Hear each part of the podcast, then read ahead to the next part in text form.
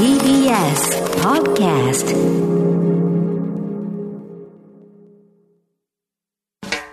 発信型ニュースプロジェクト。荻上チキ。セッション。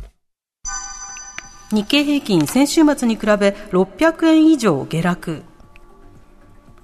週明け今日の東京株式市場は半導体大手ルネサスエレクトロニクスの工場火災が自動車産業などに影響するという見方が広がり、日経平均株価は大幅に値下がりしました。今日の終値は先週末に比べて617円90銭安い29,174円15銭となっています。火災のあったルネサスの茨城県の工場は自動車向け半導体の主力工場で製品供給への影響が懸念され、自動車メーカーを中心に幅広い銘柄で売り注文が広がりました。また今月19日に日銀が上場投資信託の年間購入額の目安撤廃や購入内容の変更を発表したことも引き続き投資家心理を冷やしました。一方、東京外国為替市場の円相場午後4時現在、1ドル108円76銭から77銭で取引されています。はい。株価は短期的にはあの火災などによってまあ影響が出るということで売りが続きましたけれども変わらず長期的にはトレンド右肩上がりという状況が続いていますよね。は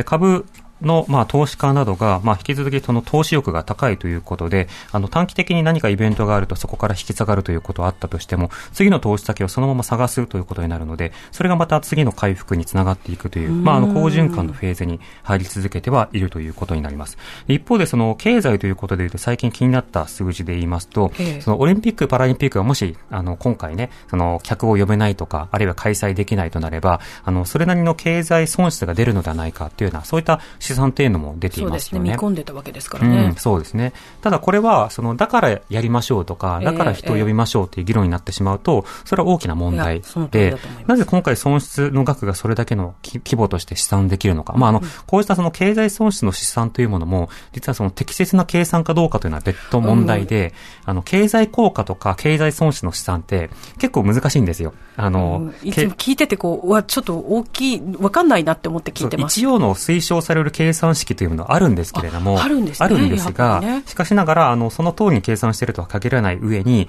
どこまで見込むのか、つまり、えっと、間接的な消費とか呼び込みとか、そうそうしたものまで読み解くのかなどにもっても変わってくるようなんですね。で、ただ、あの、そうしたようなそのオリンピックの、例えば、えー、冷え込み、えー、つまり今回、開催できなかったり、限定開催だったりすることのよる冷え込みというのは、これ結局、オリンピック・パラリンピックという、その開催形式そのものが、極めてその固定的、限定的であるがゆえに、それ以外の開催方式を模索できないということなどにもよると思うんですよね。うん、あの、ちょっと考えてみてほしいんですけど、はい、例えばね、はい、その、音楽、コンサート、ライブ、うん、演劇、うん、映画、まあ、いろんなところで、大体プラン考えてきたじゃないですか。これだけ私たちは。はい、あの、民間の様々な事業においてね、うんうん。で、例えば、リモート開催だとか、募金でどうするかとか、様々なことをやってきたわけですよ。はい、その中でオリンピック、パラリンピックだけが、変わらず人を呼べるという、もう一本勝負でやろうとしてきたならば、それはあまりにも、ちょっと考えなさすぎでしょうということになりますよね。これだけそのいろんな飲食店含む企業などが、じゃああの代わりの策としてこれやりましょう、これやりましょうといろんな案を考えてきて、場合によってはその休業、時短営業、あるいは閉店とか、様々なことを考えてきてたわけですよ。はい、で、最もその大きなビッグイベントの一つであるそのオリンピック・パラリンピックというものに、そのまま人が呼べるようになるわけはないだろうということは、あの、去年はもうすでに指摘されてたと思うんですよね。うん例えば1年経ってオリンピック・パラリンピックがどうなるかわからないけれども、通常の飲食店が通常通りマスクなしでお客さんを運べるか、いや、マスクなしじゃなくてもいいけれども、あの、今まで通りお客さんを呼べるかというと、それは厳しそうだよねと。じゃあなぜオリンピック・パラリンピックならいけると思うのかっていうのは疑問が出てくると。だから僕はまあ一つの夢物語というか無双的な案としては、その各地分散開催をするとか、あ分散開催をするとか、リモート開催とかまあ何でもいいけど、別のプランを考えた方がいいんじゃないのかと。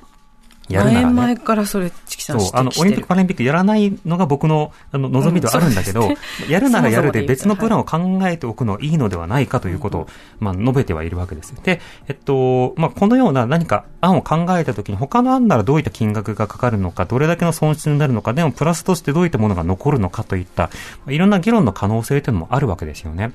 それを、まあ、まだできるこの案しかない、この道しかないということでやっていくと、まあ、様々なアイディアそのものが出ないということにもなるので、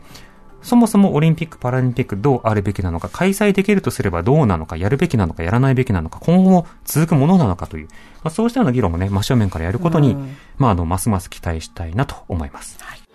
荻上チキ